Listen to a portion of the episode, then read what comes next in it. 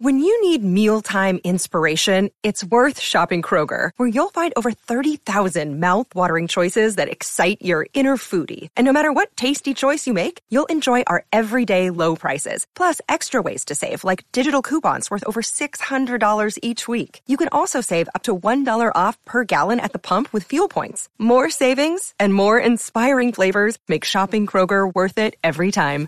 Kroger, fresh for everyone. Fuel restrictions apply. This episode is brought to you by Shopify. Forget the frustration of picking commerce platforms when you switch your business to Shopify, the global commerce platform that supercharges your selling wherever you sell. With Shopify, you'll harness the same intuitive features, trusted apps, and powerful analytics used by the world's leading brands. Sign up today for your $1 per month trial period at shopify.com slash tech, all lowercase. That's shopify.com slash tech.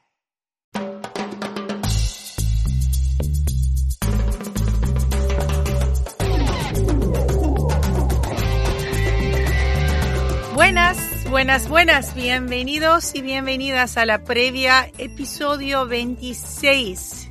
Estoy aquí con mi co-host Boris Gartner. Hola Boris. Hola Asla. Feliz aniversario. Un año juntos. Sí, siento que venimos celebrando ya desde hace dos episodios, pero está bien, sigamos. Y no puedo, no puedo dejar de celebrar. Soy una persona. Yo amo eh, cumpleaños, así que cada, cada vez que podemos celebrar es como la semana pasada, cuando hicimos el otro episodio, yo dije 25 episodios, pero en un año hay 52 semanas. Así que hoy también podemos celebrar. Es válido. Es válido todavía. Pero rectifícame si estoy todavía celebrando en dos semanas, que ya no da. Eh, qué semana increíble. Estamos terminando un año, ya estamos casi, bueno, noviembre, eh, final de año. Y para mucha gente que eh, ama fútbol, es eh, el momento más importante de eh, cuando se celebra el talento de fútbol más importante con el premio Ballon d'Or, que fue una vez más a Messi por octava, octava vez. Nadie ganó ocho veces este premio. Él no estaba muy sorprendido, me parece que esperaba ganarlo de vuelta. Y de hecho, ya hoy a la mañana yo vi Adidas con el comercial que él hizo algo muy parecido como Tom Brady con los Con los anillos, anillos, ¿viste? Sí. Así que me parece que todo el mundo esperaba el momento. Yo creo que, que a, a Pep Guardiola le preguntaron la semana pasada y creo que la respuesta que dio es, es- fue perfecta. Le preguntan un poco si él piensa que, que se lo debe ganar Messi o se lo debe ganar Haaland. Eh, y dice, yo siempre he dicho que el Balón de Oro debería tener dos categorías, una para Messi y una para los demás. Eh, y tiene, yo creo que tiene mucha razón, o sea, después del año tan monstruoso que tuvo Messi con Copa del Mundo, eh, etcétera, pues era imposible que no se lo ganara. Eh, pero viendo también el año monstruoso que tuvo Haaland y, y, digamos los otros que están ahí detrás, eh, la sangre nueva que viene, pues no queda más sino emocionarse un poco por, por la calidad de jugadores que están, que están creciendo. Sí, verdad.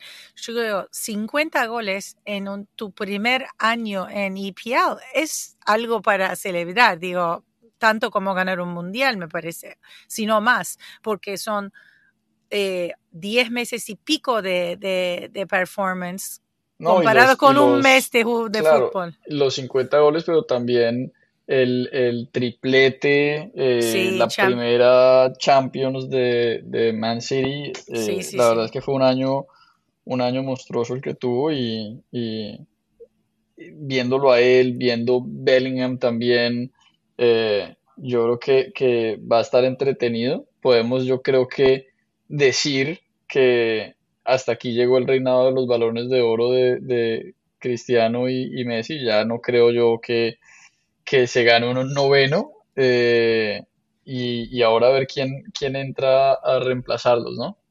Y sí, además Messi no puede ganarlo más porque nadie de Europa va a votar para un jugador que está jugando en MLS. Están más enfocados en, jugadores que están jugando en FIF, digamos, en, la zona realmente en Europa. Yo no vi...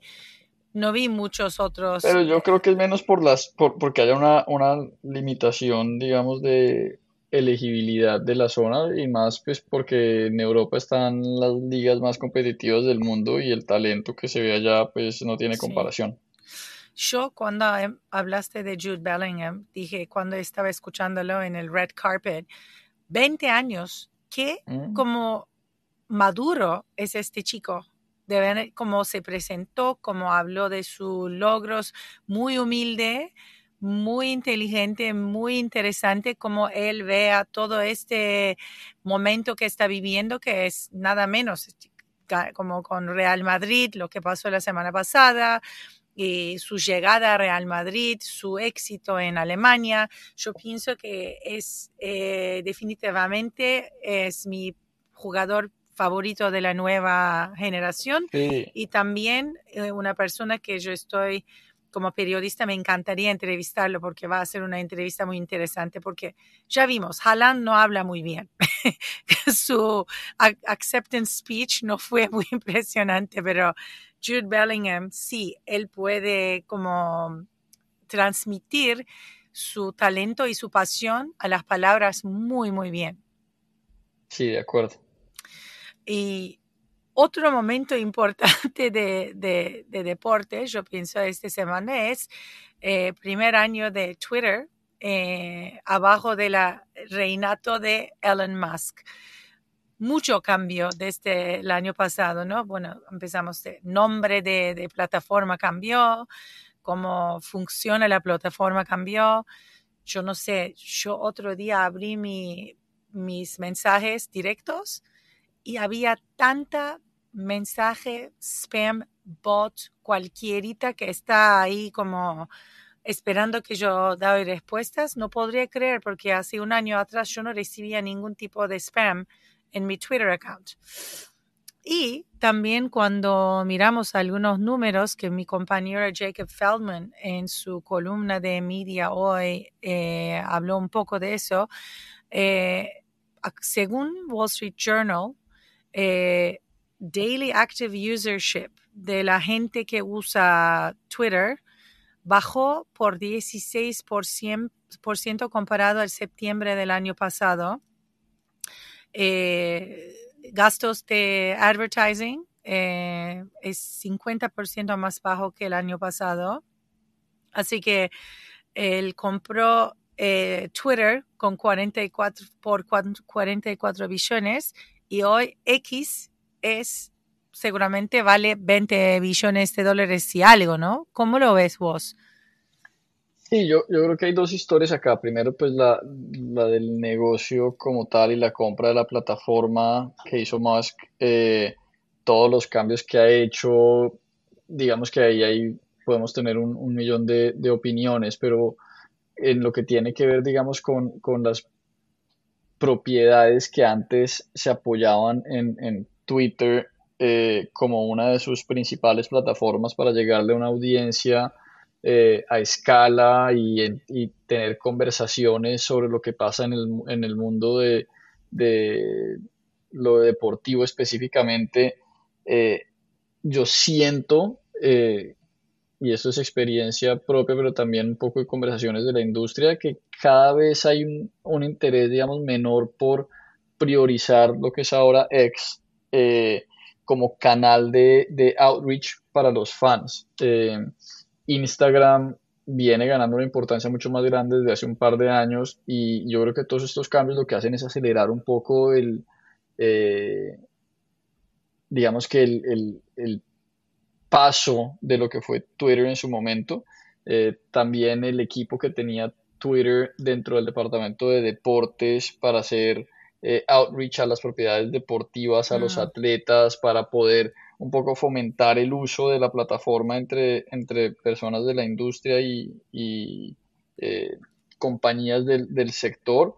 ese equipo creo que ya no existe y sí se ve que hay, que hay e, es menos intencionado el tratar de tener estas conversaciones interesantes y constructivas que antes había alrededor de la industria del deporte en la plataforma. Sí, vos como una persona que seguramente sigue muchas noticias por Twitter, ¿ves la diferencia eh, como para nosotros periodistas, Twitter siempre fue la plataforma donde vos haces un breaking story, el último chisme o que, pasa en, la, en el momento sale primero ahí, porque hasta que vos publicas una nota, a lo mejor más rápidamente lo puedes publicar en Twitter y la gente sigue muchas periodistas por Twitter y lee sus artículos ahí. Como atletas, mencionaste atletas, según eh, Wall Street Journal, atletas que estaban usando, tipo LeBron James, eh, no está usando Twitter como antes. Así que la gente está como eligiendo no usar esa plataforma. Me parece, según este análisis, yo no, esto, no tengo todos los datos de, para probar este punto de vista. En mi caso y en Sportico, nosotros seguimos usando Twitter como una plataforma principal. Pero yo también veo que mucha gente salió y está usando diferentes plataformas como Threads, como Instagram, como... Eh, es, es, que yo creo que es, que es menos un tema de, de, de, dejar de usar la plataforma por completo de un momento a otro, pero empiezas a poner un poco más de interés y de tiempo y ser más intencional en, en publicar en otras plataformas también. Entonces se fragmenta aún más eh, el ecosistema de contenido y, es un poco una muerte lenta, creo yo, ¿no? A medida que, que yo no sé si Threads sea la solución o no, la alternativa, eh, pero digamos Instagram, la mezcla de TikTok y Threads y, otras cosas, LinkedIn en la parte de, un poco de noticias más de, de, negocio, yo creo que la combinación de todas esas y, el, y la baja en el, en el uso de, de, de Twitter al final es lo que es la tendencia que seguiremos viendo y no sé quién quede ahí. Sí, sí. Me olvidé de LinkedIn. LinkedIn está creciendo muchísimo. Nosotros por lo menos usamos LinkedIn porque también puedes publicar textos más largos, como un, eh, un medium, como puedes escribir hasta un artículo ahí. Así que Sí, es, hay mucha competencia, digamos, en social media ahora con Twitter y, cada uno prefiere a lo mejor una diferente manera de comunicarse con sus seguidores, capaz más visual en vez de las palabras también y eso se, se nota mucho en, en, en mi, por lo menos en mi parte del mundo. Eh, bueno, vamos a seguir con nuestro invitado de la semana. Eh, es eh, otra vez un amigo tuyo, me parece. no, es un conocido de Boris. Es un inversor americano que es también managing partner de MSA Capital y él tiene un porcentaje, un minority stake en un club de España bastante importante, Cádiz CF Vamos a hablar un poco sobre el tema de invertir en fútbol con Ben Harburg. Vamos. Boris, eh, nuestro invitado de la semana para el episodio 26 que recién hablamos, es, cumplimos un año entero juntos acá en la previa, es un eh, inversor que decidió invertir a un club que él creció eh, muy cerca en España, se llama Cádiz, eh, CF y tenemos la eh, tenemos acá con nosotros un invitado eh, especial, Ben Harburg, Managing Partner de MSA Capital, pero también un inversor en el Club de Fútbol Cádiz. hola Ben, ¿cómo estás? Muy bien, gracias. ¿Y tú? Muy bien. Eh, tenemos la suerte de tener otro eh, americano que habla muy bien español. Exactamente, y de, y de, yo creo que hemos tenido diferentes inversionistas en equipos europeos en el, en el programa y, y, hablamos mucho con ellos y yo creo que la principal diferencia, y Ben nos contará la historia, es que eh, no solo es un inversionista pasivo, pero está muy involucrado también en el crecimiento y en el desarrollo del club, que yo creo que eso es un área eh, o, un, o, un, ángulo un poco diferente que vale la pena también que, que Ben nos cuente eh, qué está haciendo en el día a día para ayudar al crecimiento del club, sobre todo de, de manera internacional. Sí, pero si quieres empezamos primero a ver, ¿por qué Cádiz? Bueno, ¿Nos puedes contar un poco la conexión que tenés con el club desde hace mucho tiempo? Sí, claro. Pues uh, cuando era joven, uh, 11 años, 12 años, vivió en Cádiz para, para, casi dos años, o en el puerto de Santa María, una ciudad cerca de Cádiz, al lado de Cádiz. Um, y me, me, me, enamoré con esta ciudad y la gente ahí. Y cada año um, nos vamos por las vacaciones a, a Cádiz para, para comer y para nadar y todo. Entonces, Uh, siempre estuvo ahí en, en, la ciudad. Entonces, para mí es un sueño de tener un parte de, del equipo de, de, de, cuando era joven. Es, es el club de mi, mi, mi, hometown club, se dice en inglés. Uh -huh, uh -huh. Pero no fue solamente lo querías invertir porque te gusta el club. Vos tenías un plan de negocio bien eh, amplio, bien pensado, ¿no? Porque yo me acuerdo que hablamos una vez y vos me contaste que es una inversión inteligente, además de pasión. Eh, ¿Cómo fue sí. tu preparación para ser parte de, de eh, Ownership Group?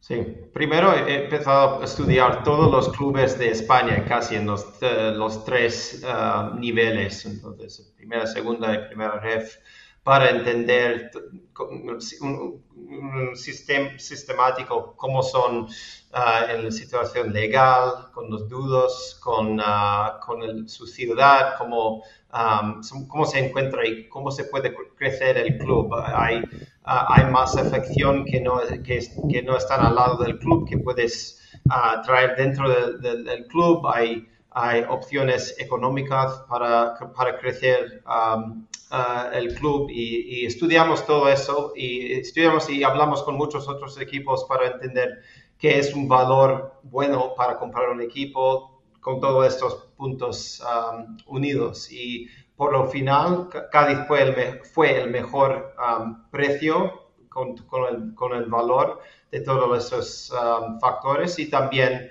uh, cuando estuve estudiando todos esos los otros clubes, me entiende cómo se puede crecer un club, qué, qué tienes que hacer para uh, crecer los revenues del club, para uh, de, de los internacionalización del club, de um, uh, de vender jugadores, de um, crecer en, las redes sociales para, um, uh, para uh, introducir el club a muchos nuevos personas que, que, puede usar para, para crecer los revenues del club. Uh. Y una de las cosas que, que siempre hemos hablado es el crecimiento del fútbol eh, más allá de como obviamente hay un eh, Premier League en Europa que es un, una liga muy eh, digamos eh, crecido y también es una liga que realmente eh, muestra si alguien invierte uno de los clubes hay un, un ROI bien eh, clara lo que puedes ganar de esa inversión. Eh, la liga está siguiendo eh, los pasos de EPL. Entonces, ¿cómo vos ves como un inversor el crecimiento de la, de, de la liga desde que ustedes entraron al ownership? Pues la liga tiene mucho espacio para crecer, uh, más que, que las otras ligas de Europa, yo creo, porque el nivel del fútbol es muy alto. Um, uh -huh. Cuando empecé con el club, estudiando el club, tenemos el primer UEFA coefficient de todas las ligas. Ahora los, el EPL tiene uno más, más alto, pero la calidad de, de los jugadores nacionales de, de, España, los jugadores que vienen de, de Sudamérica um, y, y la calidad de los, de, los partidos es, es, el nivel, para mí es el nivel más alto de, Europa y, y tú ves cómo los, los, equipos de España ganan Champions y Europa Cup y todo. Um, semana pasada hemos empatado con, con Sevilla, ellos ganan en la Europa durante el, um, el, invierno, el, año pasado jugamos contra Manchester United en Cádiz y ganamos 4-1 o 5-1. ganamos 0-1 a, Roma. Ganamos casi siempre cuando jugamos contra los equipos del EPL en, Cádiz. Entonces, había mucho, hay, mucho espacio para crecer los um, valores económicos de los equipos eh, en, mi primer año se empieza la liga en ese contrato con ESPN Plus. Es muy importante para nosotros para dar nuestro producto a, una audiencia mucho más grande de los Estados Unidos y otros países que, que, tienen más riqueza que, que los otros. Um, y, yo creo que la, la, administración de la liga en, todo, en, los, las cosas económicas de la liga como financial fair play y todo eso, se, se merece una, um, un, ecosistema donde nosotros somos um, tenemos buena salud entre los equipos financieros, menos, no sé, Barça, y, y se da una plaza donde podemos crecer todos juntos. Sí, sí, la liga no deja que los equipos que caen, ¿no? Con los uh, guardrails que están poniendo para que todo el mundo crece a la vez, no solo los más grandes, pero todos de la primera y segunda. Vos mencionaste recién eh, Youth Academies, vender jugadores. Eh, España es un, eh, digamos, un, hub de talento increíble en Europa. ¿Cómo es la Academia de Cádiz? ¿Cómo, cómo estás proyectando ese revenue stream hacia el futuro, por ejemplo? Es muy importante. Um, nuestra academia ya tiene más tiempo y necesita más tiempo para crecer y hasta ahora no hemos vendido muchos jugadores a los otros equipos, solo unos pocos. La, la mayoría de nuestros jugadores vendidos para, ah, para, para profit serán personas que nosotros identifican dentro de su liga, de otro país, no sé, de África o de, de otra parte de Europa, y después identificamos esta calidad de jugador y que otros no, no lo ven y, y vendemos. Y eso es también muy importante para crecer y para los revenues. Pero en nuestra academia es importantísimo. Ahora uh, la academia nuestra en el, segunda B, o el, el um, Cádiz B, o que, que, llamamos Cádiz Mirandía, este equipo ya está jugando en el um, cuarto nivel de España y queremos que si, si es posible crecer al tercer, al tercer nivel y, tenemos que Uh, mejorar el, el, academia, tenemos que mejorar la infraestructura, los espacios para estudiar, para dormir um, y también usar la academia para uh, revenues de otras partes del mundo, para jugadores de, no sé, Medio Oriente, otro tierra, uh, país que quieren um, practicar y, aprender con nosotros, pero no son parte de nuestro sistema de, vender los jugadores. Mm. Eh, una de las cosas que, que yo como sigo muy bien Em, digamos, muy de cerca la, la, inversión de CUSC en la liga. Uno de los, eh, como digamos, parte que el CBC estaba sugiriendo a los equipos es usar este dinero para crecer la infraestructura. ¿Ustedes cómo están usando este, esta porción de, de, de, digamos, inversión en, tu, en el club?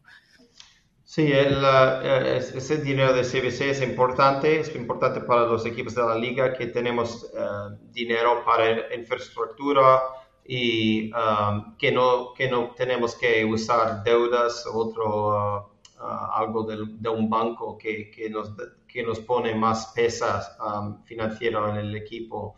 Um, uh, para nosotros estamos usando el, el, dinero de CBC, de, de la Liga Impulso para comprar y, construir infraestructura crítica para el equipo. Eh, la semana pasada hemos hecho una presentación donde el uh, presidente Tebas también estaba ahí en, Cádiz sobre nuestro um, propuesto para un Sport Tech City, que es un lugar donde ah, tenemos um, un espacio de eventos que podemos usar todo el año, um, áreas de, um, clases para tecnología y uh, innovación y un centro de, economía para Cádiz. Entonces, ese proyecto no es solo bueno para nuestro, nuestro equipo, pero también para el ciudad. Ben, y, otra vez volviendo un poco a tu, a tu rol de, inversionista eh, hands-on. ¿cuál ves la oportunidad de crecimiento del Cádiz eh, por fuera de España y dónde te estás enfocando? ¿Cuál es la prioridad? Sí. Um, cuando entré a Cádiz, entendió que hemos hecho lo más que podemos con nuestra área económica en, Andalucía. Hay, Sabes que hay, cinco otros o cinco equipos de, Andalucía en la liga. Hay mucha competición para sponsorship y para trabajar con uh, las, empresas para, you como, un uh, sponsor de nuestro equipo. Entonces, lo que yo, lo que yo, yo creo que merecemos es um, internacionalizar, hacer la internacionalización del, de, la marca de Cádiz e introducir nuestro equipo a otros países donde hay menos penetración de, uh, de, la liga o de otros equipos um, de la liga. Entonces, en, en mi, mis áreas de prioridad, la primera era de uh, construir nuestras redes sociales. Entonces, tenemos que abrir nuevos canales que no, no, tenemos antes. Por ejemplo, hemos empezado casi un año, un año y medio antes nuestro canal de TikTok. Ahora tenemos casi 5 mil millones de, millones de, uh, uh, de followers. Um, también um, uh, abrimos una, una red con, eh, con, Snap. Y después de, de abrir los, los canales, hemos construido um, o establecido um, equipos de, redes sociales um, localizados en, distintos países importantes para nosotros, para el crecimiento. Entonces, empecemos con un equipo en Beijing eh, para hacer redes sociales en, uh, Mandarin.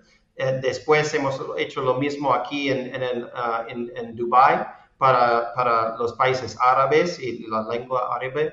Um, ahora tenemos um, uh, redes sociales dedicados en Nigeria, uh, India y, um, y, estamos abriéndolos también en, en uh, Sudoeste Asia con Indonesia, Vietnam.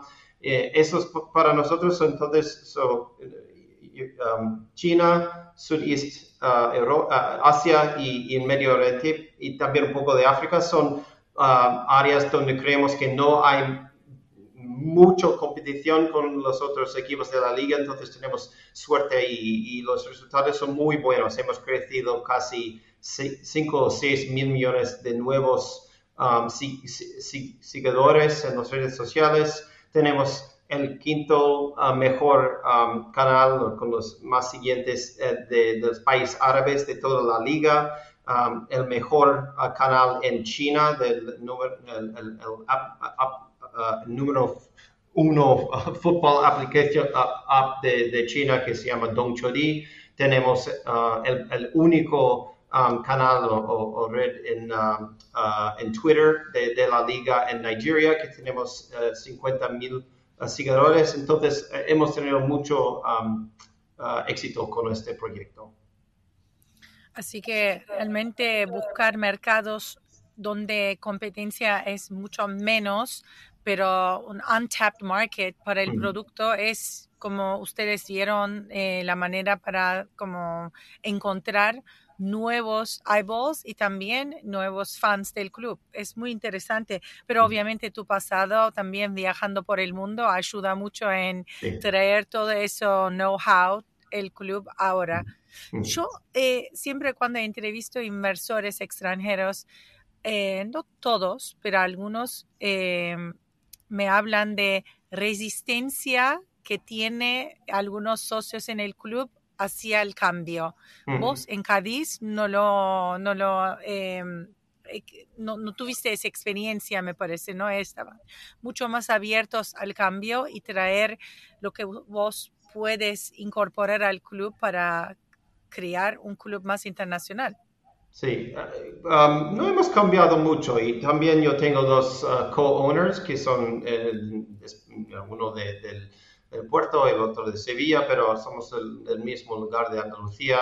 Um, no hemos cambiado mucho y mi, um, mi motto es internacionalizar el club sin vender nuestro alma. Entonces, no, no queremos vender o cambiar mucho de que estamos, queremos Um, introducir el mundo a nuestra realidad, a nuestro equipo, a nuestra afición, no que nosotros cambiamos el club para los uh, extranjeros. Y esto, y esto yo creo que funciona, funciona muy bien y yo creo que los, uh, la afición, los aficionados de Cádiz, que son uno de los mejores del mundo, y, y um, e, ellos Um, entiende este programa, entiende que y estamos, no estamos usando mucho energía o mucho dinero, entonces es un, um, se llama en inglés, free option, es algo que puede ayudar al club sin, eh, uh, sin poner peso en el club financiero o otro. Entonces es algo creativo para crecer, pero no es algo que cambia el club o haga algo que los, la afición no le gusta no como son, no como los Glazers que endeudaron el club, que los fans no están felices para nada como en ese sentido. Eh, bueno, em, yo pienso que acá en Estados Unidos otro, eh, otra observación que tengo es pro athletes están muy enfocados en invertir por lo menos small shares o minority stakes en los clubes de fútbol de Estados Unidos, eh, de MLS, NWSL y también USL.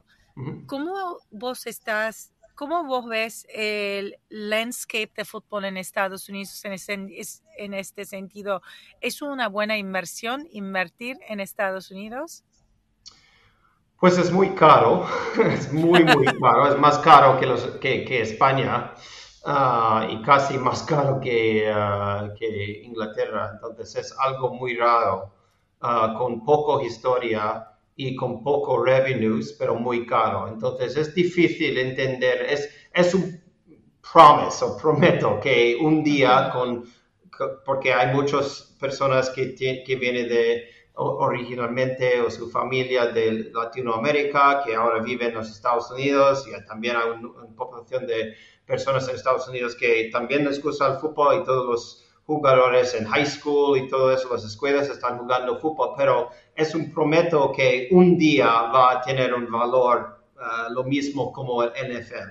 Um, y um, no, no, estoy seguro si esto es posible. Yo, yo, yo creo que hasta ahora, y, y ahora el, el, MLS no es muy joven, es 25 años, Cádiz, tenemos solo una, 100 años de historia, entonces ellos tienen ya 25% de nuestra historia, pero no han crecido como yo, como yo creo que es necesario para, um, uh, uh, para esos valores que, que, están buscando para los equipos ahora. Uh, entonces, vamos a, vamos a ver qué pasa con el, el Copa Mundial. Es verdad que muchas personas ahora están interesadas a causa de Messi, pero yo creo que Messi es un solo un individual y el día que él retire y dice no, no va a jugar más, creo que va a cambiar mucho. Nos vemos ahora cuando un estadio vende, vende todos los billetes para Messi y ahora él no, no puede jugar uh, porque está bajado y después ellos están haciendo cosas para venderlos y, hacer cosas por la afición que no son enfadados porque no pueden ver a Messi. Entonces yo creo que no es indicativo sobre el interés de todo el mundo para el fútbol, sino solo para el Messi, para Messi. Entonces, hay muchas muchos más preguntas que respuestas en el fútbol americano y por eso yo también prefiero el fútbol europeo, el fútbol español, porque la pasión de, de, los, de la afición es mucho más fuerte que todos los deportes de los Estados Unidos. Fútbol, béisbol, NFL, no importa qué, qué deporte. Entonces, para mí eso es, más importante que todo, pero um, para uh, calidad de fútbol y valor no hay otra liga mejor que España.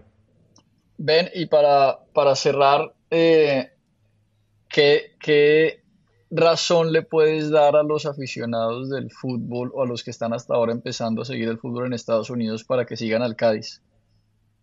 Pues para nosotros tenemos unos, unas historias que yo creo es muy interesante para otros uh, afición que no, no, nos conozcan. Primero, tenemos algo como un um, David versus Goliath uh, situación, un underdog story, como um, somos, somos uno de los equipos con uh, el poco nivel de salario, de tercero más bajo de la liga, uh, entonces nivel, nivel de salario, pero ganamos eh, cada año contra los gigantes de nuestra liga, como Real Madrid, Barcelona, Atlético de Madrid, um, todos. Entonces tenemos este, esta historia y yo creo que todos fans del mundo y los de América les gustan un, un club pequeño que gana contra los gigantes. También somos un club muy inclusivo, um, uh, un club que inclusivo y, y, humoroso. Entonces en nuestras redes sociales siempre estamos haciendo cosas que um, um, que, que